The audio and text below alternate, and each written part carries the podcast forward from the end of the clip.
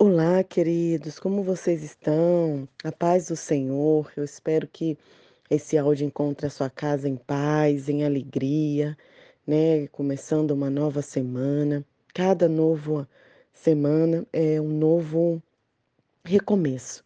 É uma nova oportunidade que o Senhor Jesus nos dá de continuarmos a caminhar com Ele e de ouvirmos os milagres e as curas que Ele faz em nossas vidas, nas vidas de outras pessoas, em testemunhar. E hoje gostaria de compartilhar com os irmãos a palavra de Deus em Lucas 17, de 11 a 19. A cura de dez leprosos. Com certeza, mesmo que você não seja religioso, você já deve ter ouvido essa história.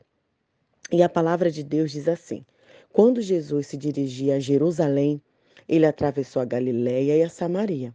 E ao entrar em certa aldeia, saíram-lhe ao encontro dez doentes com lepra.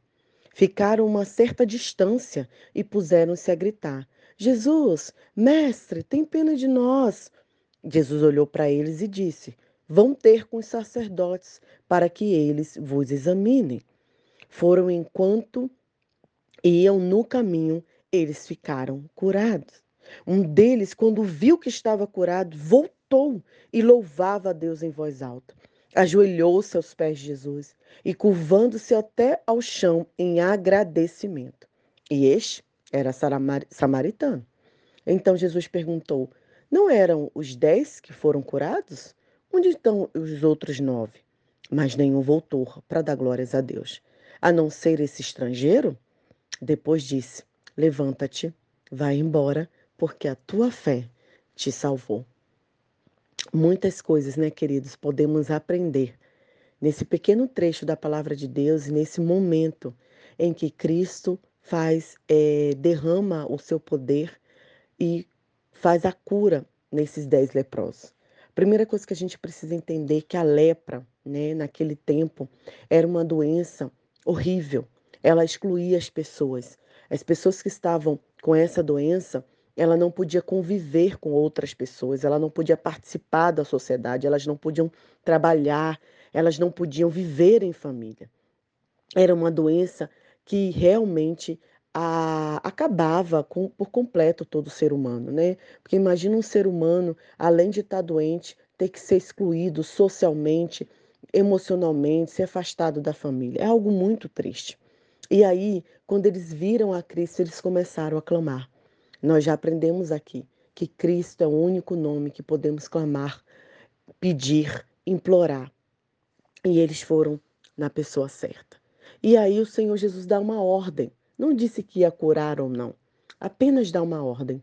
E eles obedecem é, Jesus manda eles irem ter com o sacerdote, porque naquele tempo, quando você for, era curado de algo, você tinha que mostrar ao sacerdote que você foi curado, para que você pudesse ser inserido novamente no templo, na sociedade, participar das decisões políticas. Então você tinha que provar que você estava curado.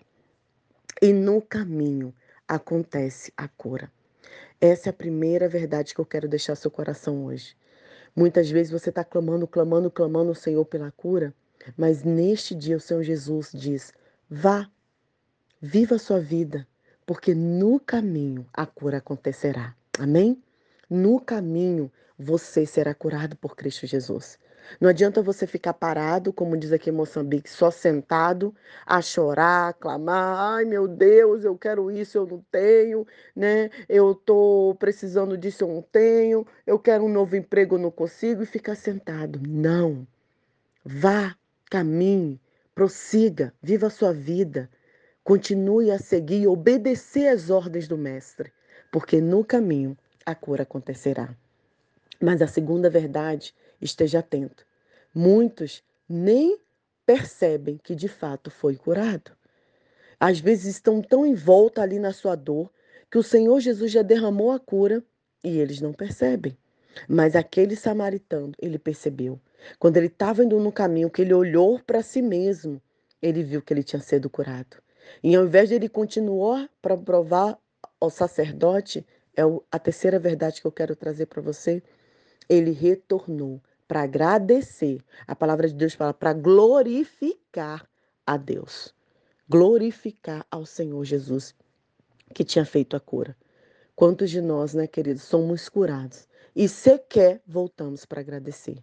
Essa semana estava conversando com uma intercessora, uma amiga muito querida, e ela estava falando que as pessoas pedem oração e depois não voltam nem para dizer a resposta.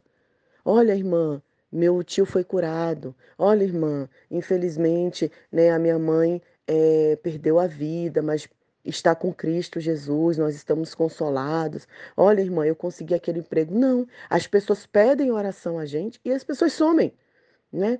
Eu fiquei muito feliz porque essa semana que passou, uma jovem me procurou no Instagram e ela me disse que ela estava grávida, que ela lembrou que na academia lá no Brasil, quando a gente estava junto ali fazendo um exercício, ela compartilhou comigo, ela desabafou e eu ministrei a cura sobre ela. Eu falei que ela teria filhos ainda esse ano e para glória de Deus, ela me mandou mensagem dizendo que estava grávida. Então, são pessoas que voltam para agradecer, são pessoas que reconhecem a cura e retornam para glorificar a Deus. Agora eu quero te perguntar: quantas vezes Deus te abençoou e quantas vezes você foi grata ao Senhor? Será que você tem retornado para glorificar ao Senhor os pequenos milagres que Ele tem feito em sua vida?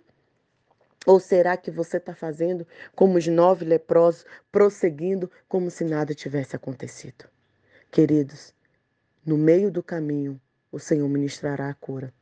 Mas, e quando isso acontecer, retorne para glorificar e para agradecer. Essa é a mensagem de hoje. Que o Senhor Jesus nos dê um coração grato, um coração aberto, um coração para perceber que a cura está vindo sobre nós e que possamos glorificar, louvá-lo, adorá-lo, porque só o nome dele tem todo o poder. Não sejamos como os nove leprosos que recebeu a cura e não retornou.